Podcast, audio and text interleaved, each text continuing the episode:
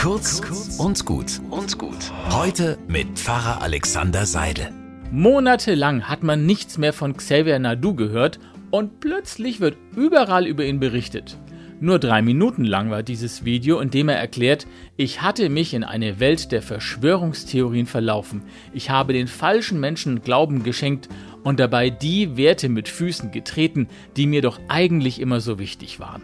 Ich höre so viel Skepsis jetzt bei den Leuten. Reichen drei Minuten Video, um das ungeschehen zu machen, was Xavier Naidoo in dieser Zeit an Mist fabriziert und an kruden Theorien verbreitet hat, und kann man ihm glauben, oder geht's ihm nur um die Karriere?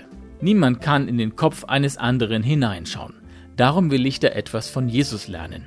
Der hat auch erlebt, wie Menschen darüber gelästert haben, wenn jemand, den sie eigentlich schon abgeschrieben hatten, sich doch nochmal verändert hat. Da hat Jesus gesagt, bei Gott im Himmel ist mehr Freude über einen Sünder, der ein neues Leben anfängt, als über 99 andere, die das nicht nötig haben.